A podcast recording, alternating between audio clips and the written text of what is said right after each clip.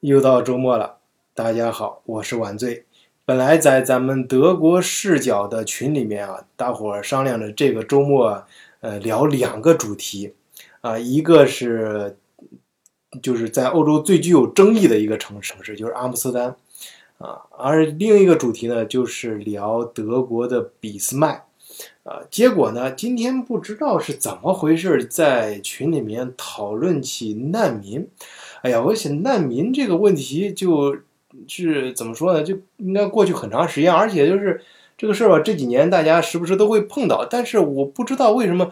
呃，嗯，咱们德国视角群里面大伙儿对这个话题这么感兴趣，然后哗哗哗的，哎呀，不停的留言，大家对这个话题太太关心了，就是超远远超出我的预期啊，关注程度。啊，那么好，我在群里面也答应大伙儿说，今天晚上呢，我是下班刚下班，洗了个澡，赶快就嗯跟大家好好的，呃，今天呢把难民啊这个问题呢，咱们系统的给讲一遍啊，讲的深一点，争取把这个事儿啊，把把我多年思考的这个问题，咱给它讲透。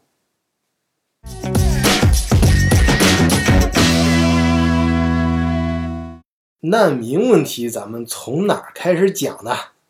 啊，大家肯定就想到，就是这几年这个默克尔嘛，我们的圣母情怀，然后敞开怀抱。这几年据统计，来德国的难民快超过二百万了。在群里面还有朋友也说了，其实是叙利亚那边整过来的啊。这个难民造成难民的罪魁元凶是谁呢？啊，大家想一想，各种各样的难民营啊，还有各种各样。当然，我在我们德国视角的群里面还写了一系列的德国故事，哎，其中有几个故事也涉及到难民的一个故事。我自己确实也身边有不少朋友，我在群里面也说了，我对难民一点歧视都没有啊，只是我们歧视的。包括我们平时在群里面有时候用的一些语言拿出来的一些词，挑出来一些词来指，其实不是说所有你跟那个词就字面意思上那个人，主要是说其实那种行为啊，大家比较就是到一定程度啊，人群和人群之间这个冲突是必然的。嗯，这个这个概率从概率上讲啊，你你就是咱不用说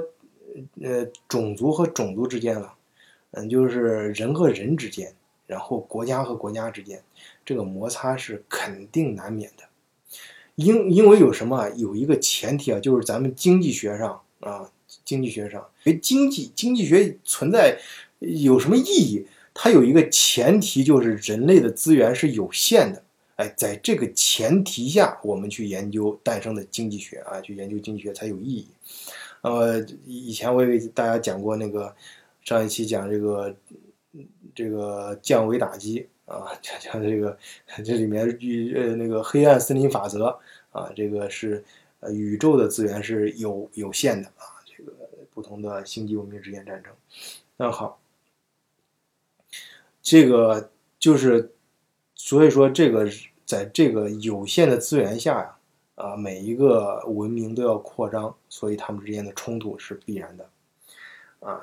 啊，有些朋友肯定会说啊，那文明和文明可以共存呢，共同创造更多的资源啊啊，这这个没错。但是你共同创造这个资源的增长的增量和每一个文明在这个文明空间里面的扩张。哎，这两个速度往往是后者会更快一些。每个体的繁衍跟每个种族的扩张，还有人每个个体欲望的膨胀，呃，你一个种族欲望的膨胀，国家欲望的膨胀，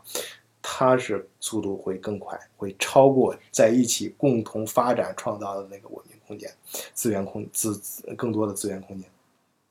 何况本质的资源其实是有限的，啊，这个。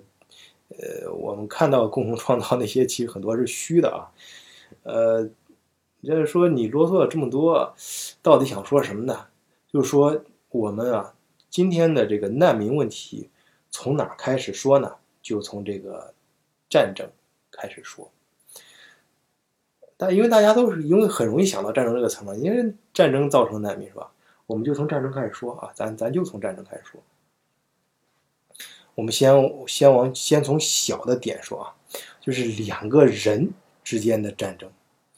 两个人打仗的时候，或两个人打架，我们说两个人打架比较的时候，你你想这两个人较量的是什么？我把它分为三个层面，就是第一，两个人直接力量的较量啊，掰手腕，然后是打拳头啊，你打我一拳，我打你一拳，这比的什么？比的是力，汉字这个力，力比较这个谁的力气大啊？这个东西呢，基本上就是当时就能就能比较出来。之后我们再往上看一层，第二层。是比什么智，就是智力的力，呃，智力的智，才智的智啊，上面一个知啊，下面一个日，这个智力的比较啊，往往这个就需要这个当时就很难看出来了啊。他说：“你要是给我抬杠，你说那个有些说一一一呃某一个瞬间就一高低呃呃立判啊这种呃这这这这种咱们咱不去抬这个杠啊。一般的智力的比较，你就得通过时间稍微长，就得几个月甚至几年，就一年到十年之间都有可能。你比如说你你上学的时候，你你肯定碰见过嘛，上学时候。”刚进班的时候啊，傻乎乎的同学看着跟那个什么二愣子一样，结果考试的时候人家考的分数比你高。你你不觉得？你像这种啊，就是，或者是你你不服气没关系啊，你你然后你经过你的努力啊，经过你的学习、你的练习，你到一一年之后考试啊，就是你怎么你得经过一个学期吧，啊，半年吧，或者是一年。两年，然后你的学习，呃，会赶上来，甚至直接反超啊，都有可能。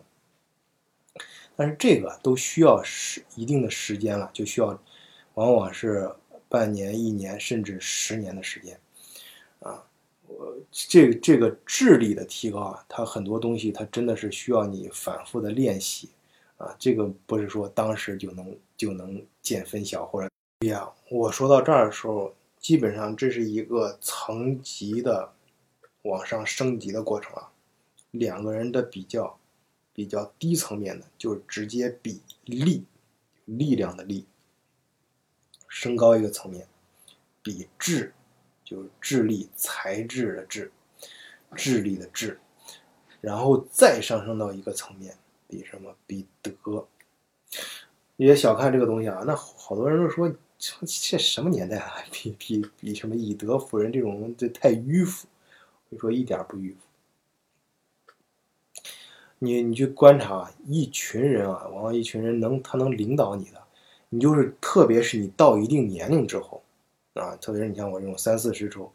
你服一个人，你往往不是服他比你聪明啊，他比你智力高。他比你，你更不会服他比你力量大，就是他他妈的健身房练的大那块儿非常厉害，或者是他们的身体非常强壮，你不会服他，你就说哎挺牛啊，你身材挺好，羡慕你，你你你或者你力量很大，你很牛，你不会去服他，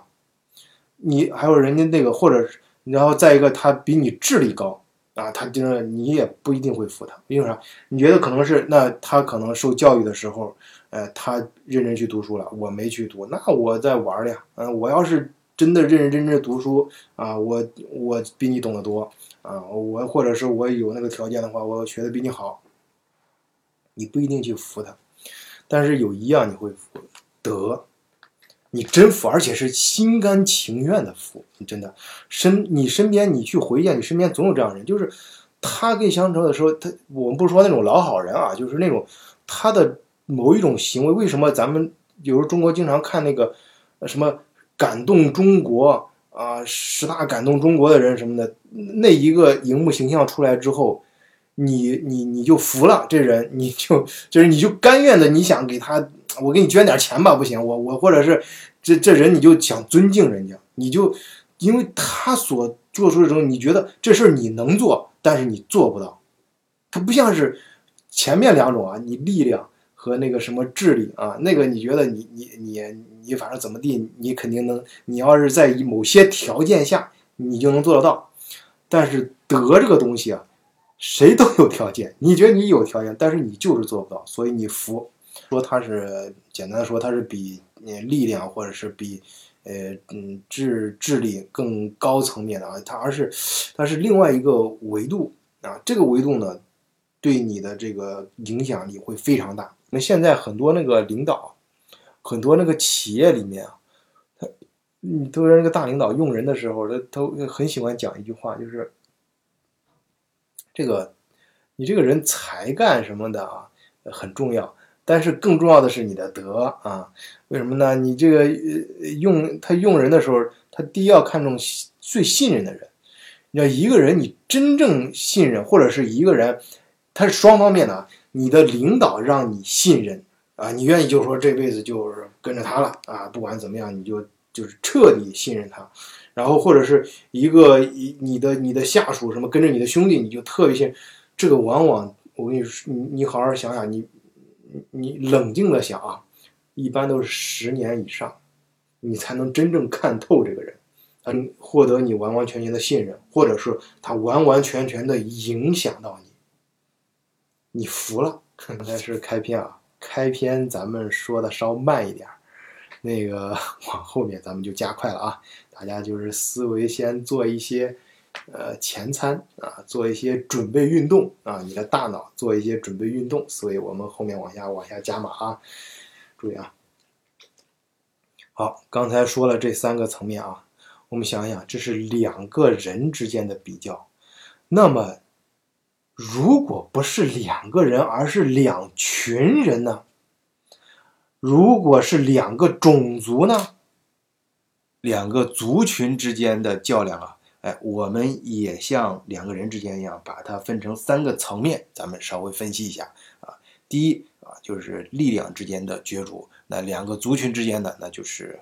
武力嘛，这那打仗了啊。这个呃，我们可我们既然是德国视角，咱们就拿欧洲的例子来稍微说一下啊。你比如说在欧洲啊，呃，最有意思的两个国家之间的争斗是谁呢？就是德法之间。啊，咱们很多听友还有咱们的现在视频啊观众，呃，有不少应该去过柏林旅游。你去柏林旅游的时候，一定要肯定要去一下勃兰登堡门嘛，这是德国的第一象征。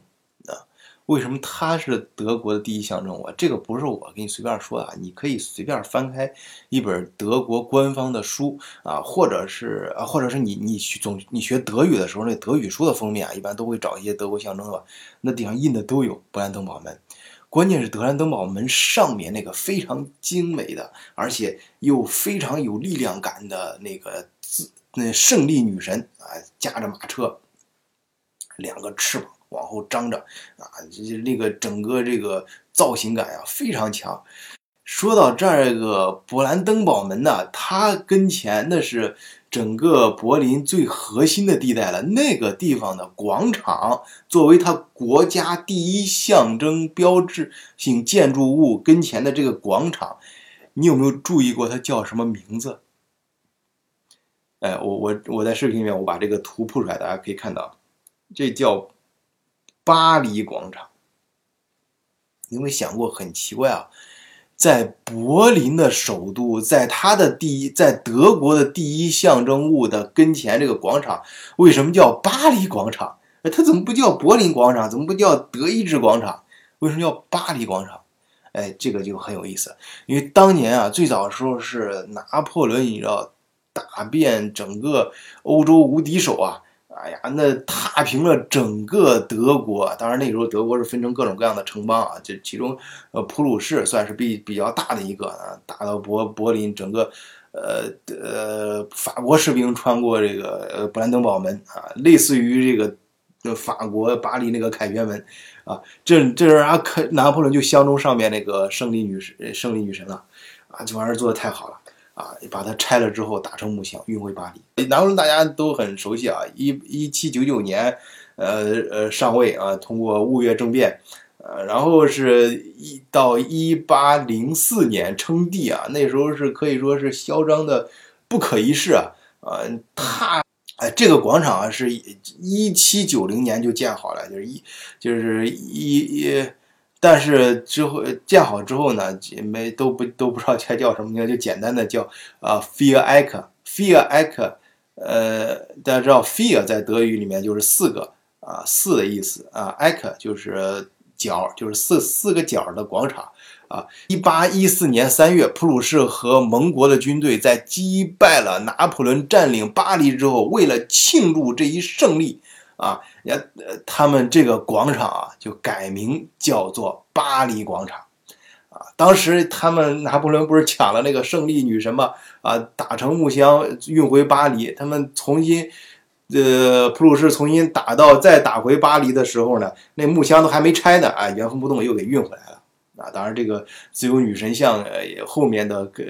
命运也很坎坷啊，在二战的时候。现在你看到的命运自由女神基基本上都是重新复原的啊，有很多就是它的都是仿造出来的，但是德国人这方面水平确实很高啊。呃，就是这说明什么？拿破仑一八零四年称帝，到一八一四年被完全打败，自己抢走的胜利女神又被人家抢回去啊，这个过程也就十年，就是说明这种武力的较量啊，一个族群和另外一个族群武力较量，十年就 OK 了。包括咱们中国不是讲过那个卧薪尝胆啊、越王勾践啊的故事，也就是以十年为单位啊，记得不是很清了啊。我记得以前看过这个课文，说他在在这个很落魄啊，在一个荷兰，就是说比利时的一个小小破屋子里面，就是躲躲拿破仑嘛，然后呃失败，然后看的那个在那发呆，坐那发愣。然后看着墙角那个蜘蛛在织蜘蛛网，哎，一次又一次的织蜘蛛网，哎，最后终于成功，哎，于是他从中，呃，悟出了道理啊，汲取了力量，然后自己又 卧薪尝胆，然后，呃，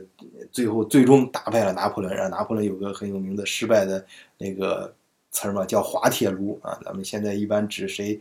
遭遇了滑铁卢，就是指呢，就是从这儿来的嘛，就拿破仑。呃，打败拿拿破仑被惠灵顿将军最后还是打败了。那有些人不会，那你这个，这当年这个法国不是你普鲁士，不是你德国人打败的，是人家英国人啊，惠灵顿惠灵顿将军带领的整个反法同盟给干败。那说明你一群人打人家拿破仑才打赢了，说明还是拿破仑最厉害啊，法国军队最厉害。啊，好，你不服气不要讲，我们接着往后看历史的演进啊，就。一八七零年色当战役，色当战役的时候，这个一下子在就是以前法国都是很牛啊啊，要不然拿破仑三世也不不是说他才敢打这场战役啊，就说我们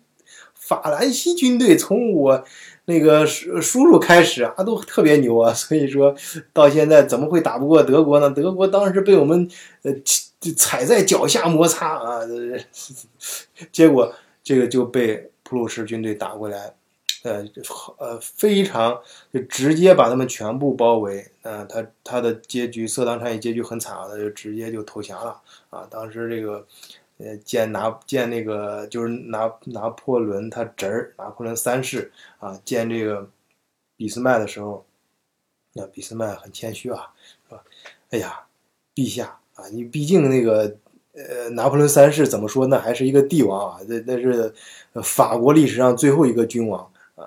人家是，而且是民选的，选上去的君君主，他就，这呃，当时呃，俾斯麦啊，就是说这个很谦虚，到那儿了，陛下，我还能为你做些什么呢？哎呀，拿破仑三世，你不能做些什么，你这样吧，呃，我这儿有把剑啊，你把我的剑能不能转交给啊你们的威廉皇帝啊，老威廉那个。跟跟马跟以后我们下下期啊，下期我们后面肯定会专门讲拿破仑这个俾斯麦，俾斯麦跟这个老威廉皇帝这两个人的关系也非常有意思啊，值得玩味。然后这一场战役之后呢，一八七，这是一八七零年啊，一八七年就一年之后，呃，普鲁士就统一了整个德国，就就现代意义上的德国等于是建立起来了。然后这个拿破仑三世呢。也因为这场战役就退位了，没脸再当当皇帝了嘛，整个就就合法性有问题了，然后就到就没法在连法国都没法待了，然后直接去英国，三年之后病逝在英国，啊，很非常惨淡啊。这个你想啊，从拿破仑最嚣张的时候啊，就法国最嚣军队在全欧洲踏遍欧洲无敌手的时候，那就是一八零零年左右，到这个一八七零年，也就是我们把它看成就是不到一百年吧，五十年到一百年之间，就是两个族群之间的武力的较量，就是以十年为单位。那么科技的较量呢？科技较量我们也说德国，德国大家之前那个群里面的有几个听友来德国嗯旅游啊，就是选择在往往都是路线都是在法兰克福下飞机，然后一路往南开啊，自由行的标。开的时候你会发现南边啊不仅景色漂亮，而且路边的工厂也会越来越多。那南边。斯图加特啊，你往南开一路就是海德堡，就是很漂亮，然后再往南就是苏加特、卡苏尔这种这种，然后慕尼黑。你看斯图加特啊，有人说是个盆地啊，感觉呢就是个聚宝盆。为什么呢？奔驰、保时捷、呃，博士啊，这些响当当都是行业里面响当当的工厂，全世界呢都是行业里，在全世界比较，不是说在德国境内，整个全世界行业里面呢都是响当当的企业。都龙头企业、标杆性企业啊，这些企业在就就都都都在斯图加特总部啊，总部都是在斯图加特。然后到拜恩州，就是慕尼黑那边啊，慕尼黑本身的是宝马，还有慕尼黑旁边这个曼 M A N 的做卡车的，然后再往上边纽伦堡那片是整个这个西门子啊，这些也都是在行业里面相当南边这些企业。就现在就是德国科，我们讲这个现在说德国的高端制制造业的重镇，其实，嗯，就是在德国的南部啊。那往北边，当然不是说北边不行啊。你比如说空客，在我们在我在汉堡嘛，在空北边，你像空客，还有德国几个大的上市的，就是做风力发电的上市公司，也在汉堡的北边。但是整个重心啊，我们这个不是抬杠啊，重心真的就是在南边。呃，那以前在哪儿呢？以前啊，以前在鲁尔区，就又回到刚才，就是老就是俾斯麦去打那个英国、法国的时候，他是在那之前他挑衅呢，就是他采取了很很高明的一个外交手段，让这个拿破仑三世找找主动找他们宣战，找这个。普鲁士宣战就是当时德国，俾那个俾斯俾斯麦跟那个毛毛奇，大家都知道那个小毛奇啊，很厉害的。跟他们，他们之所以为什么敢打这仗，就是他们觉得他们有迪森克鲁伯，他们的武器非常的厉害啊，当然。他跟整个军队的训练有素，就像我说啊，他要通过几十年、数十年的教育，就像我小毛奇说，我们打败法国是从我们小学的讲台上就决定了，我们能够打败法国。就整个他是军队的素质素养的，普鲁士当时训练，对于当时横向比较当时的其他国家军队来说，那厉害，确实厉害很多。用的这个整个军事的指挥系统啊什么的各方面都是非常。这个以后我们讲俾斯麦的时候好好讲啊。这儿这儿先略微提一下，就是就刚才说这个武力的较量就是数十年，然后这个科技啊，就是我们就说德国境内啊，就是现在就针对于这两天很多这个咱们德国视角的群友来德国旅游嘛，就从鲁尔区那边就德国中部偏西一点啊，就是。呃，像那个科隆、埃森啊这几个地方，提森提森克鲁伯的总部在埃森嘛。那个时候就是这种重工业，做大炮、做武器，哎，就在那一片儿。哎，那片儿也产煤啊，鲁尔区嘛，大家都大家在小学都就是在那个课学上学的时候都知道一篇课文叫《最后一课》啊，《最后一课》讲的就是阿尔萨斯和洛林，还有这几年开始讲德语，下几年又开始讲法语，然后过几年又开始讲德语。啊，据说那个最后一课那个最初的版本是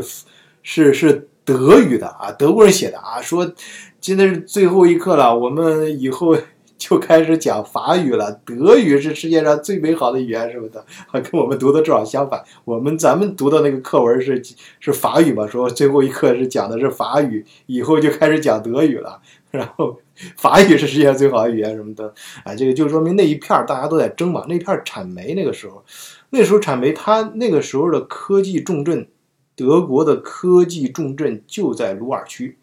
而不是在南边。因为整个国家靠比较厉害的，能帮他们就支撑的国力的这个科技啊实力，科技这种国呃支撑国家这个科技实力的，就是在呃就是在鲁尔区那一片以那儿为核心的啊，整个这我那个 慕尼黑那边同事还过来，我跟他说这个事儿，他哎他也觉得很奇怪，他也不知道为什么，就是。德国，他回去也确实，也就是这五十年到一百年之间的事儿。也就是说，五十年到一百年之间，德国的科技的重心从鲁尔区转移到了德国南部。啊，我们把它如果是看成一个，呃，鲁尔区的一个族群和德国拜恩州跟那个巴登符腾堡这个这一片人的一个族群的之间的较量的话，科技方面的较量的话。这个时间单位就是在五十年到一百年，大家可以看到，德国这个一战的时候啊，因为一战是最明显，和一战之前普法战争的时候，那中间最具说话权的就是蒂森格鲁伯家族。那整个来说，当时蒂森格鲁伯家族的这个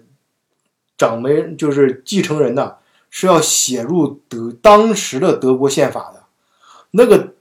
蒂森格鲁伯那个家族的继承人，每一代的蒂森格鲁伯有我音频节目里面给大家专门讲过五个蒂森格鲁伯，蒂森格鲁伯他们家族的继承人，他是要写进法律的，就他们的继承的程序也是当时皇帝颁布的德国的法律的规定和保护的啊，这个不是开玩笑，所以你想他们那个当时他们蒂森格鲁伯所在那个。呃，地区啊，以埃森什么克隆这一带啊，那个鲁尔区，他们当时的科技实力，那在当时时代，那就是核心、最具竞争力的地方、最中心的地方啊。那的那就是在呃二十世纪初，就是一九零一一九零几年挂头的啊，到一几年、二几年那个时候，然后。但我前面，嗯，我在音频里面也专门介绍过，像奔驰的发家史啊，还有这个，呃，其他南方有几个小企业的发家史，就是在他们往往都是在南边，也是大约从那个时候开始的，哎，就慢慢的这种较量啊，这种较量就是在这个呃成长起来，然后到现在，嗯，毫无疑问，德国科技的重镇啊，制造业的重镇现在是南边啊，那。这个中间的过程就持续了，大约是五十年到一百年。好，我们我们再说，再再上升到一个层面啊，就刚才说的是武力的较量啊，训练军队啊，这个军队就历史上这个太多了，军队之间啊，嗯，什么越王勾践这种啊，它确实一般叫十年磨一剑啊，一般通过十年为单位，差不多你就通过你的努力。和卧薪尝胆啊，就能够把军队给训练出来，采取正确的方法啊。然后是这个科技呢，你发展你的科技，科技族不同的族群之间的科技的较量，需要五十年、七十五十年到一百年以上啊，以百年为单位去计算。再往后什么呢？文化，不同族群之间文化的较量，哎，这个可就长了。这个就要到以百年为单位来计算了。文化之间的较量，其实力量更强大，而需要的时间也更长。它往往是以百年为单位来计算的。你比如说，你要用这当时元朝厉害吧？那提成吉思汗啊，踏遍整个全世界啊，打说据说，呃，往西打一直打到多瑙河畔。然后东边一直打到，也都是两边打到差不多快看到海的地方，就是没地方走的地方。那那那结果怎么样呢？在中国元朝是中国历史上时间最短的一个王朝，好像只有八十几年吧，具体数字大家可以自己去查。他说是他，因为他进来之后没有跟中国的文化，没有跟就是这片土地上的文化相融合，最后将来文化力量，这文化经过更长时间的较量之后，文化还是更厉害，呃，把元朝给赶回去了。那么清朝呢？清朝下来就有很注重这一点，清朝就跟当地的人就就这个呃满清文化，它。实际上是一个文化的融合体，啊，它才它才可以在清朝的这个江山呀，能在中国做那么长时间。你去看看那个清朝，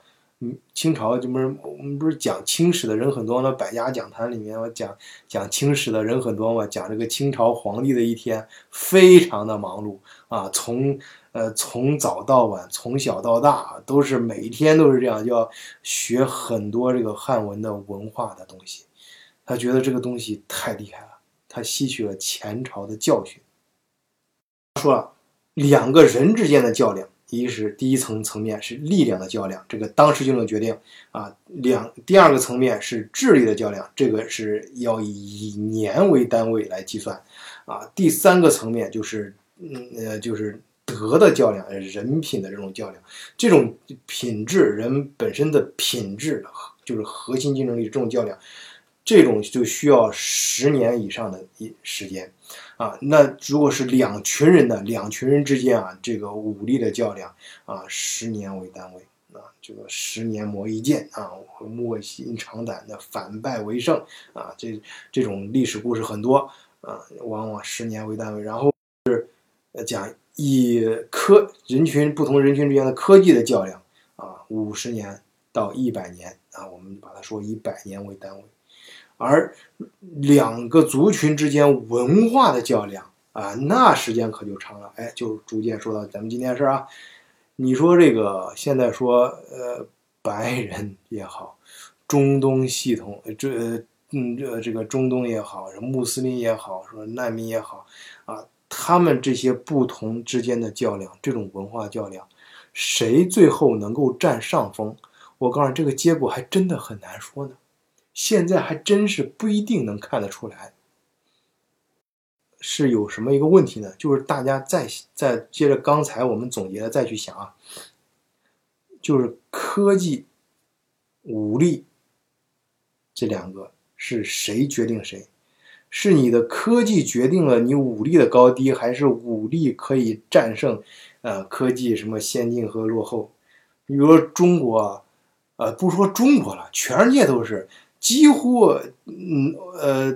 打仗的时候从南到北打的时候，似乎不是说是谁的科技最强。你要说中国呢当那中国很多这个。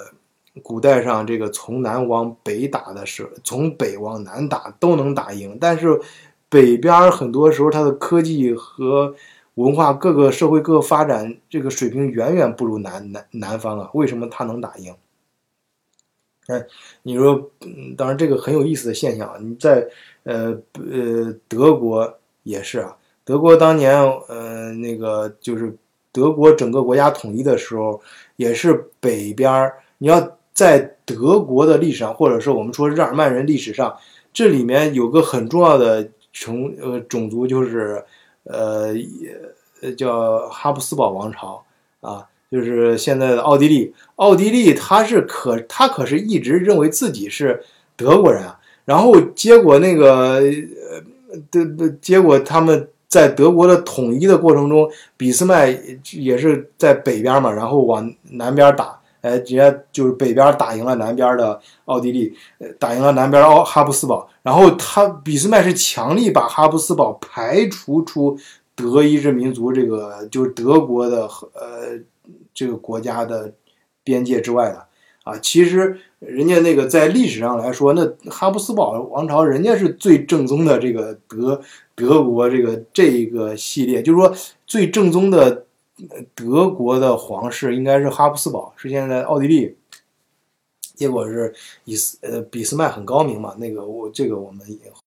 然后然后我们说美国，美国南北战争呢，大家都更熟悉了，人家林肯这各种各样的传记，呃，南北战争那时候的事儿，还有前两年比较火的那个什么江歌，那个叫什么为奴十二年吧什么的，呃，也是那时候的事儿嘛。这个就是那北方的工业打赢了南方的这个呃奴隶，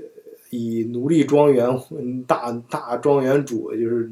呃这种奴隶制度啊，呃这这个当然每一场战争，它北方为什么总是北方打赢南方啊？这个有很多种说法啊，那有都有当时各自的原因。啊，我这不是我们今天讲的重点啊，大家可以去思考这个事情啊。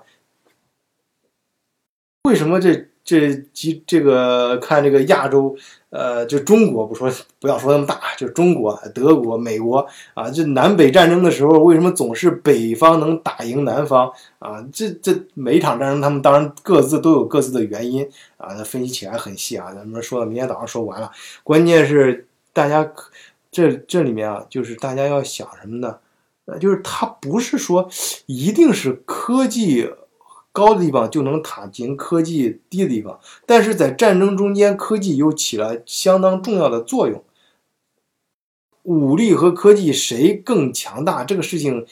呃，还很难比较。但是如果再把文化这个维度加进，我刚刚说了啊，这个人族群之间的较量，也直接较量武力，直接硬刚，然后是。比较科技啊，比较科技实力，然后是比较这个文化。当文化跟前面两个比较的时候呢，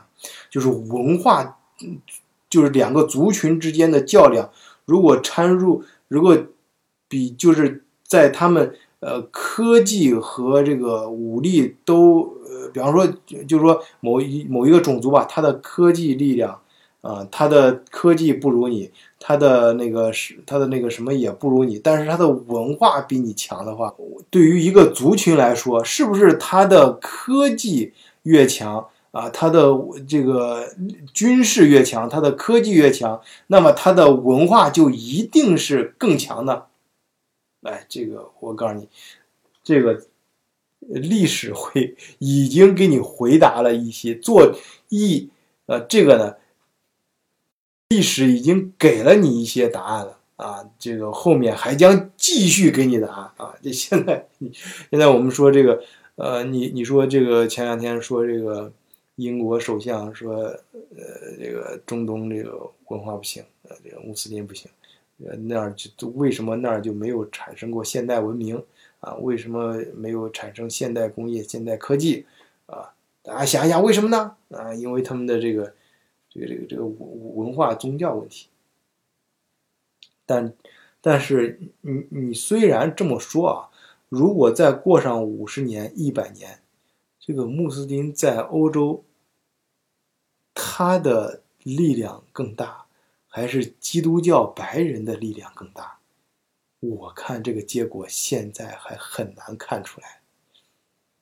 号先画到这儿啊，我们接着说今天重点，这个。我刚才说，我个人认为，这个文化之间的不同族群的文化之间的较量，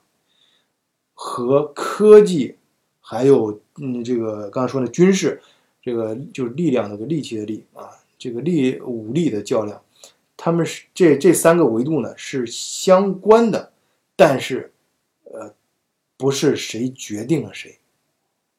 不是谁决定了谁，也而且。文化，我认为它在这个过程中扮演的这个力量因素最重，它的权重最大。文化之间不同族群之间文化的较量需要的时间是最长的，而它的它最后这个力量也是最大的。文化这个词再往上升级一下，其实不同种族之间。最大的较量是什么？是文明之间的较量，就是你们，你这个族群，你通过你的科技、军事、社会、文化等等一切，你所体现出来你的这个文明之间的较量，这个文明之间的较量啊，都是以世纪为单位，就是几个世纪，几个世纪。好，我们说。我们刚刚提到，当两个族群之间的较量，最具有权重的，应该是文化和文明之间的较量。他们需要的时间更长，需要投入的维度也会更多。而最能够体现一个族群的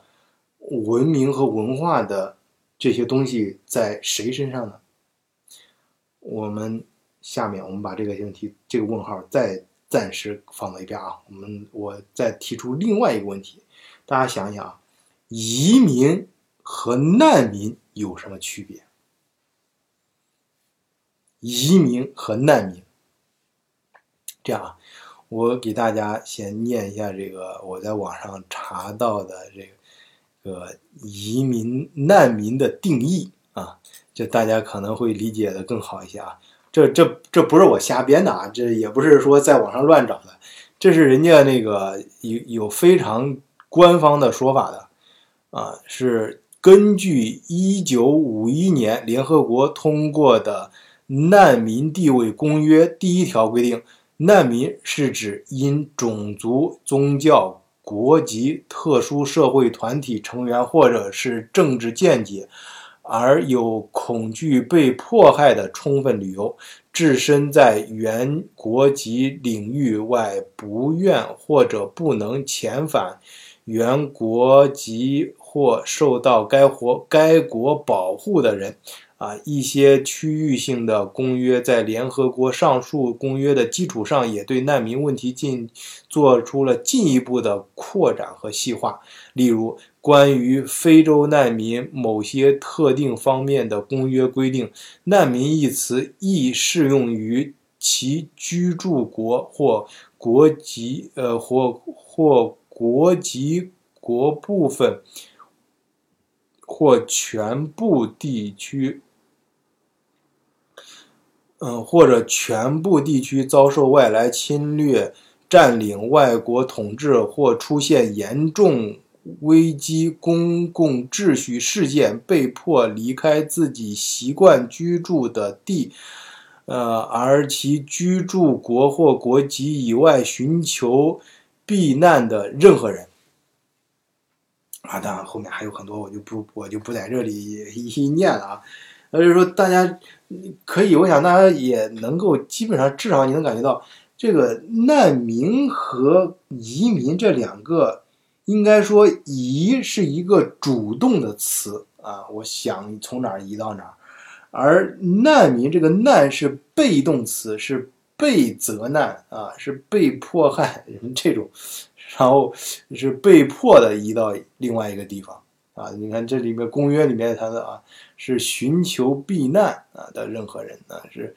被迫离开自己习惯居住的区别也很简单啊，就是难民肯定是被迫的嘛，移民是主动的，移民就是是主动，一般都是你那个地地区需要你去完成一项工作啊，你去那儿你需要你需要移民，你就是带着某种目的去的啊，到那儿是可以。参与到社会或文化当中的，往往都是个体啊，你个体的某项技能啊，需要你过去啊。然而那个移难民可就不一样了，难民是我可没想着去你那儿啊，是我就是被迫到你那儿的，而且是群体性的过去。难民往往都不是单独个体，这种群体性的最底层的人，他们最能体现这个种族的文明。当然，又又是那句话啊，咱不抬杠，你别给我扯什么民族的脊梁啊，一个民族的伟人，那些重要的人物，他们才能代表这个种族，你别给我扯这啊。我们就从这个社会群体族群的角度说，最能体现这个族群的文明的，就是最底层的这些人。哎，怎么说那个什么叫就有句话叫是。呃，我们突然想到一个不太恰当的一个联想啊，咱们读的那个《三体》里面，不是讲到这个，嗯，这个三体人看看地球人嘛，就是说地球人都是虫子啊，结果那个，嗯，这个呃，丁仪 就是在在那个在谁在大刘的小说里面经常出现的这个人，呃科学家，啊，就是去看了一带他到高粱地里面去看看嘛，呃，大使大使带他到这到高粱地里面去指给他看，说不要太悲观啊，你看一看这这这些蝗虫啊，他们在我们人类的眼眼里就是虫子。啊，他们跟我们之间的，跟这个蝗虫跟我们人类之间的这个科技的差差距啊，呃，肯定没有我们跟三体人之间的科技差距这么大吧？啊，我们你像蝗虫，我们人类一直想灭掉蝗虫，但是始终都没有灭掉啊，所以你不要担心这个三体人灭咱们地球人也没那么简单啊。然后我们说，我们再举这个，这刚才是动物啊，我们再说这个植物。你这这个，你说参天大树的生命力强，还是这个野火烧不尽的这个春风吹又生的这些野草，它的生命力强？所以我前段时间，等明天，明天我跟那个我找找那个影达一块儿再再录一期其他主题的节目。那个影达，我跟影达以前讨论一个问题，我就跟他说，我俩没事儿就在那儿想，做做什么生意好呢？我就说，就最有生命力的生意，就特别是现在这个这个国际经济形势比较复杂呀，就是各各个行业都不都不好干啊。这个时候什么生意最好做呢？就是野草级的生意。啊，就是像像野草一样，你就是利润很薄啊，但是你又离不开它啊，就这种生意，我跟你说是生命力最强的生意啊。你别看赚的少，但是它最安全啊，在关键的时候非常的避险啊，避险能力非常强啊。就最具生命力的就是野草啊，春风野火烧不尽，春风吹又生啊。你通过这些，你逐渐的就理解我说的。最能最有生命力的，其实就是最劳苦大众啊，就是平常这种最平常的人，啊，就是难民，以难民为代表的这些人，他们其实是他那个种群族群当中最有生命力的一群人。难民其实是他这个族群中最能代表和体现他这个族群文明的一群人。啊，我相信这个观，就为什么我说到这儿才说？我刚开始如果是上来就说这个观点，我估计他妈要大家直接就关了，就就肯定就不听了，就觉得瞎扯，在在扯呢，那根根根本就不可能啊！我慢慢推啊，我们推到这儿，我们逐渐呃深深入，然后逐渐接近主题，然后逐渐来呃，就是来推演到大家在群里面。最关心的这个这几年的问题，就是这个，就是这几年说我们说到这个，呃，欧洲的难民啊，欧洲难民问题啊，他上来之后，你想他其实最早的时候啊，可能就是大家说有可能是一个误判，大家说误判什么？就是刚开始说，哎呀。欧洲人怎么解决不了这个生育问题？解就是人口在降降低，人口越来越少，哎，怎么能够让这个人口慢慢多起来啊？然后咱们不行就引，就最简单方法引进其他国家的人呗，引进难民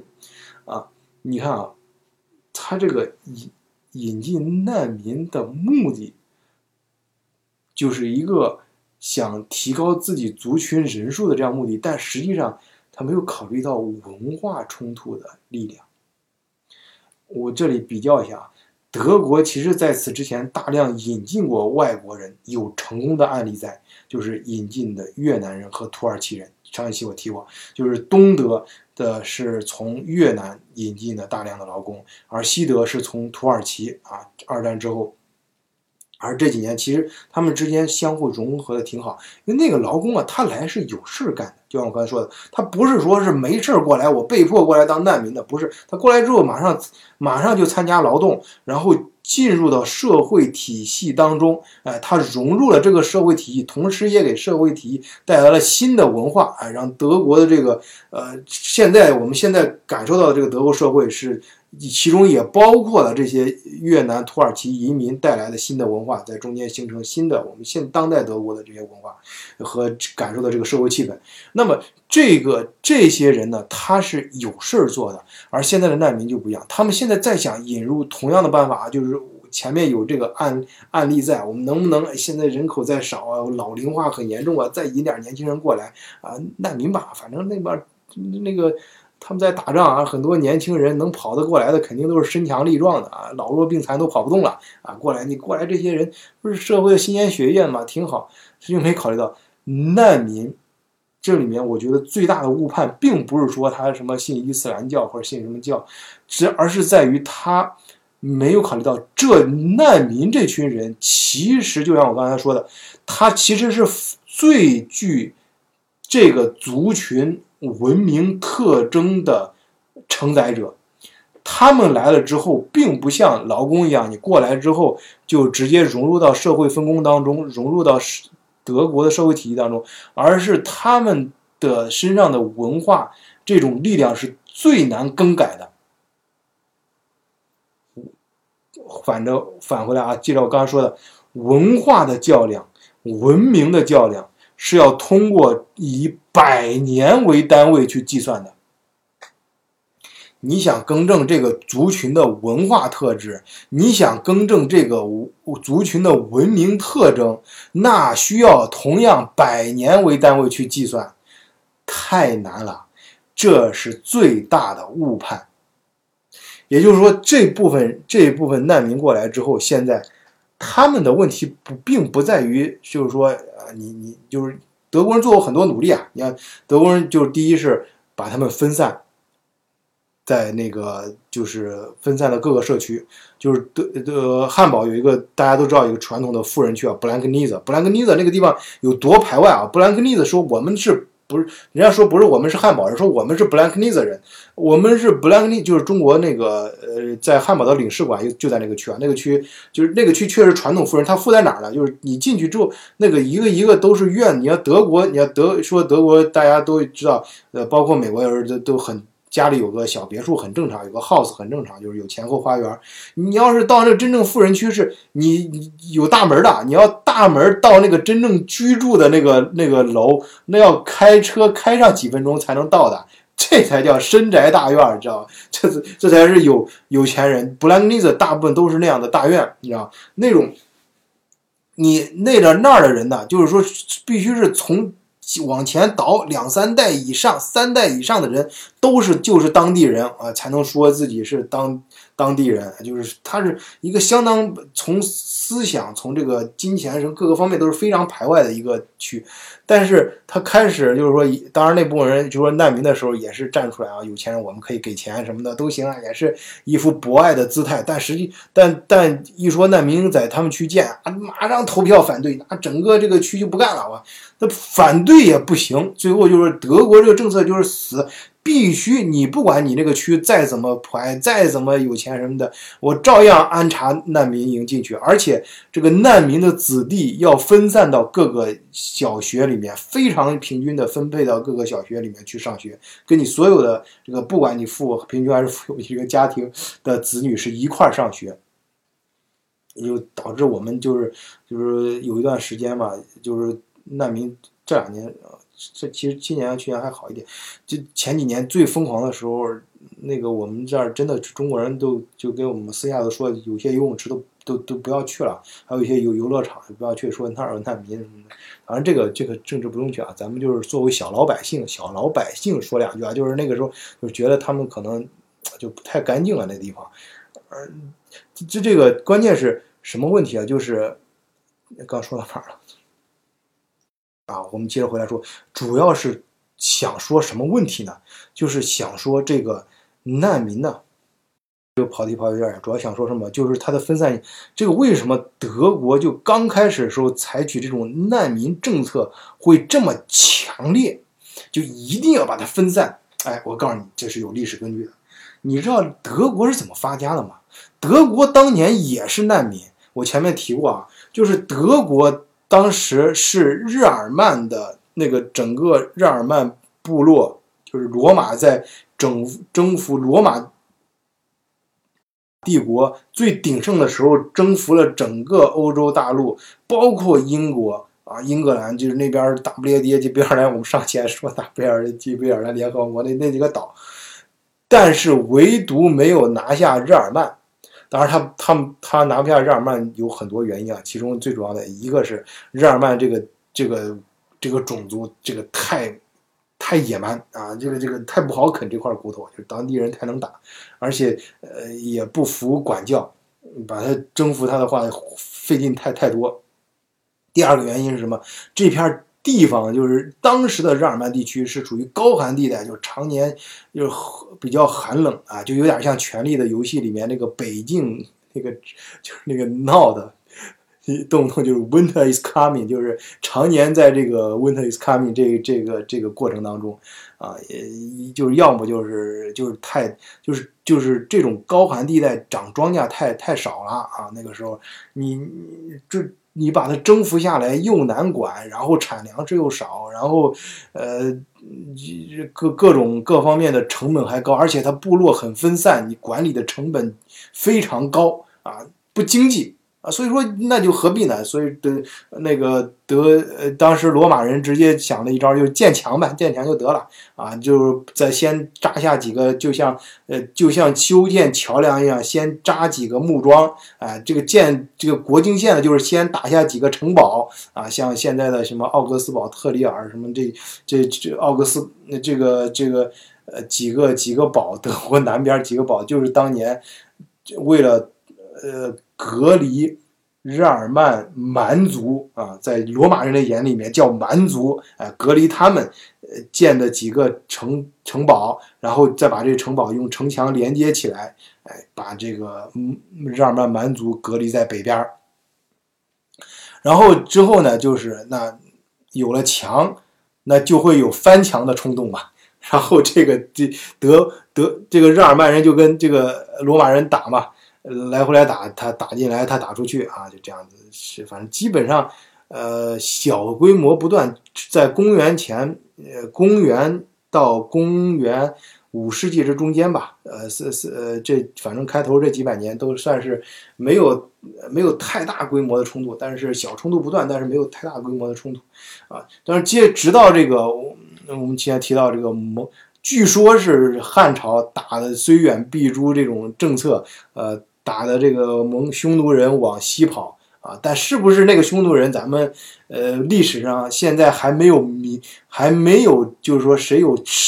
呃百分之百的这种说服力的证据啊，都是一些猜测和推论啊，说他们过来，但是嗯，但但反正不管怎么说，就那个时候就出现了这帮人啊，的匈奴就打的日耳曼人也搞不定啊，就是而且不接受投降啊，这个然后日耳曼人呢就只能就往往南。就往南跑，哎，就只往南跑，跑跑到跑到哪儿？跑到这个西，呃，就开始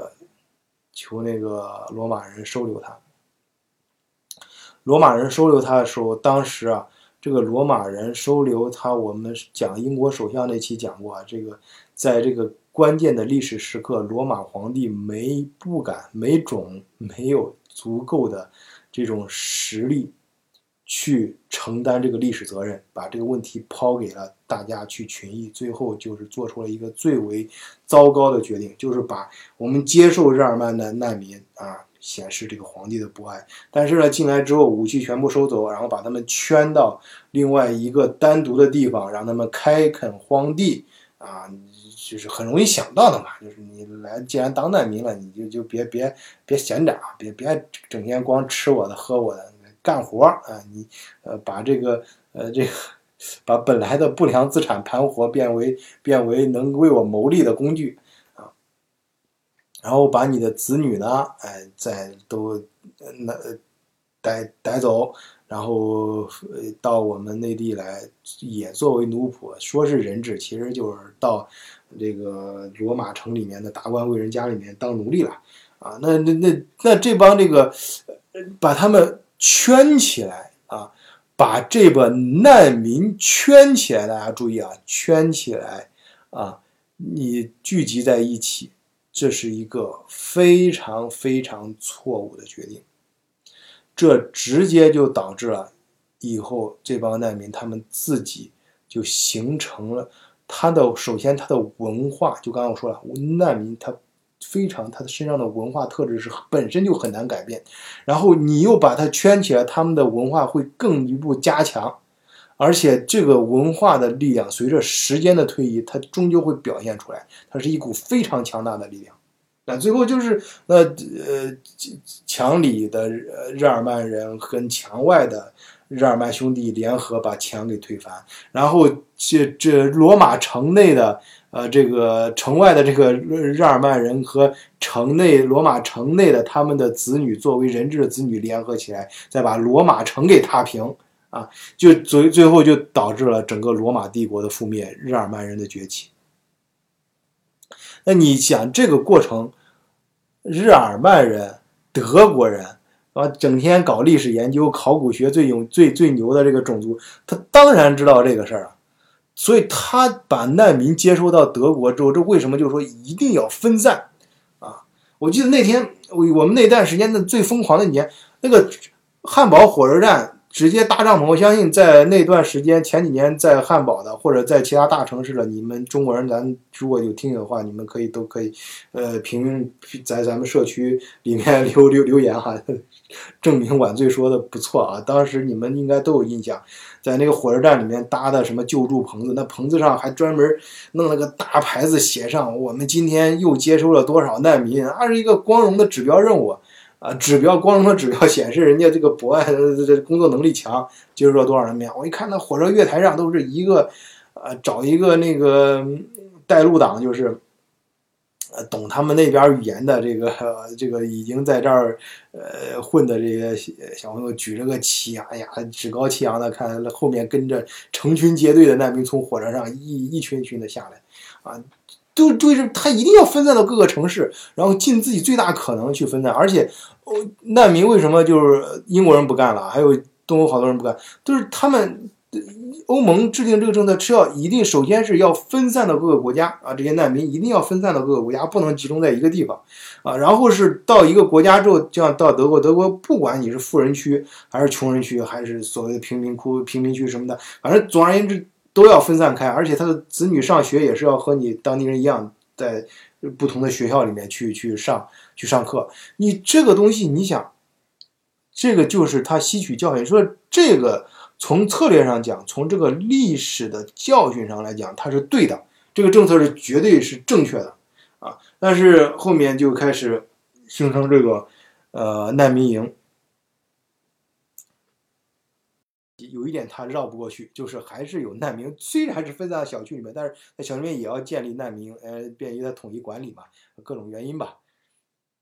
看啊，就包括我上次上次节目讲的，就是柏林那边本来开始有二十多万难民，哎，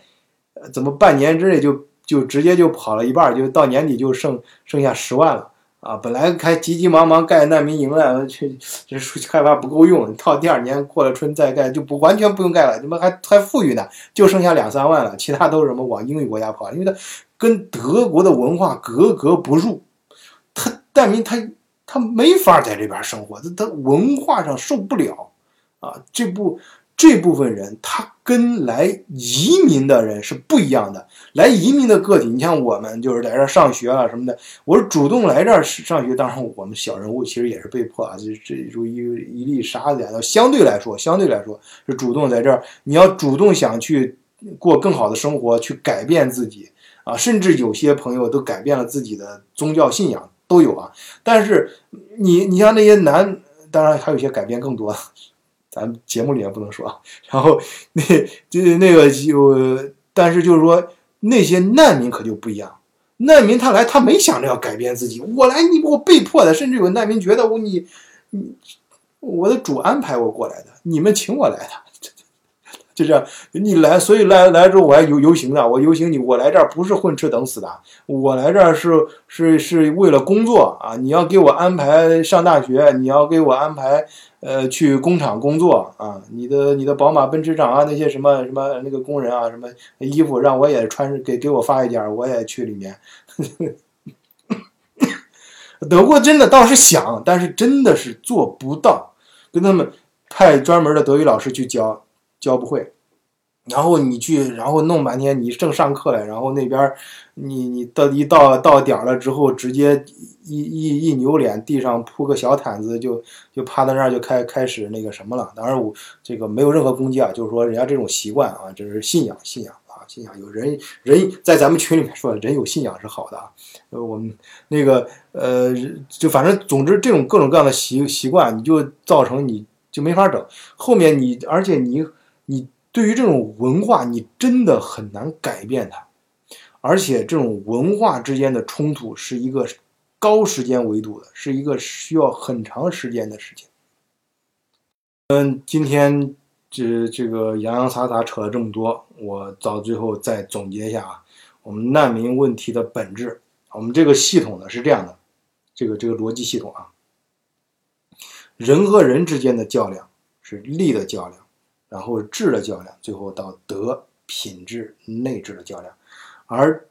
族群和族群的之间的较量，是从敌也力量、军事啊这种武力的较量，这一时间的较量，是武力啊。谈到武力的较量的时候啊，包括军事啊什么等等，这种是以十年为单位，而而文明之间的较量，就需要。以百年为单位，都是几个世纪、几个世纪这种，而最能体现一个族群文明跟那文化特质的，恰恰就是难民。首先，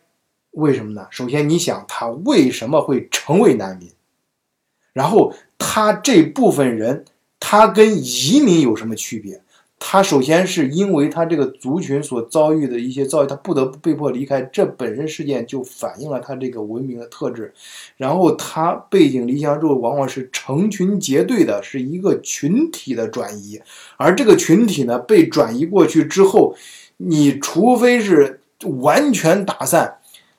而这种在人类的历史上，你去观察。是很难的，它会到最后会自然而然的又会集中在一起，形成新的小团体。这就是文化的力量，文明的力量。而难民的本质跟移民本质的区别就在于，它是一，它是最能体现和坚持和秉承自己族群文化特质的一群人，而不是。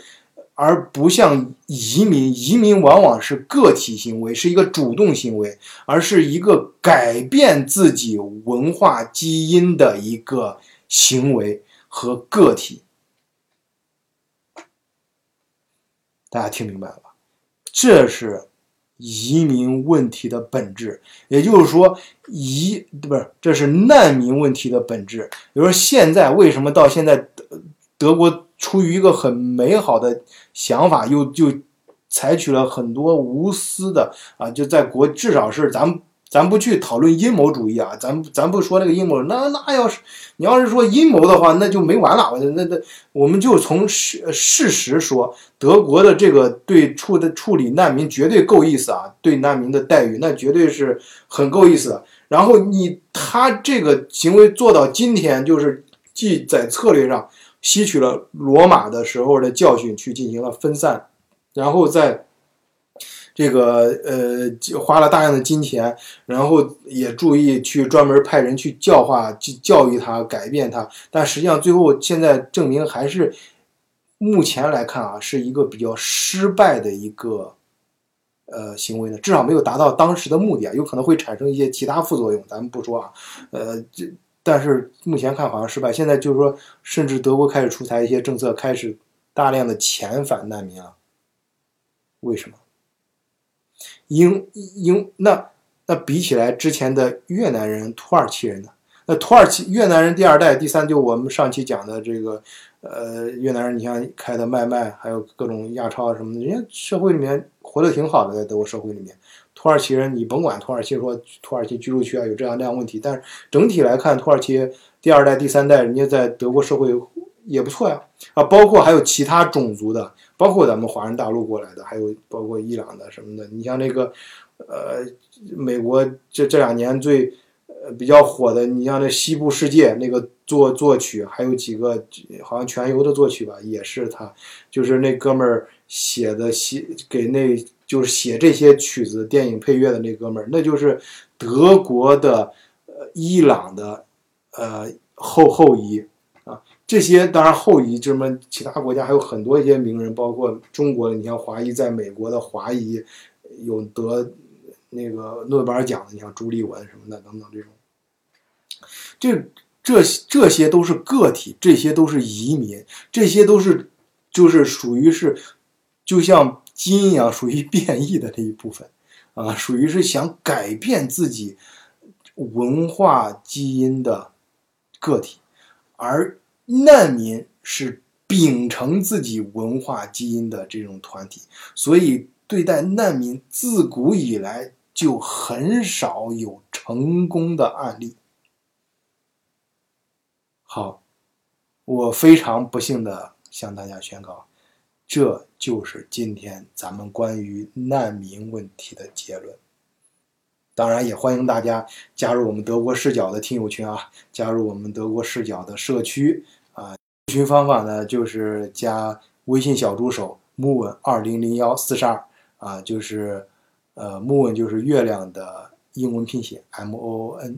然后是二零零幺四十二，然后会拉你进入我们社区的群，哈哈，不同的群啊，我们，然后嗯，这里有世界各地的小伙伴啊。大家都是对德国话题感兴趣的啊，或者是比较欣赏德国思维，能够以德国视角啊，坚持德国的质感。我们有深度的去分析和讨论一些问题，同时啊，共建这个社区，服务于我们大家啊。我们特别是你的生意，还有你的生活跟德国有关的那一部分，都可以在其中得到很多有用的资讯。好，我们德国视角欢迎你，欢迎大家加入。今天的节目就到这里，谢谢大家，再见。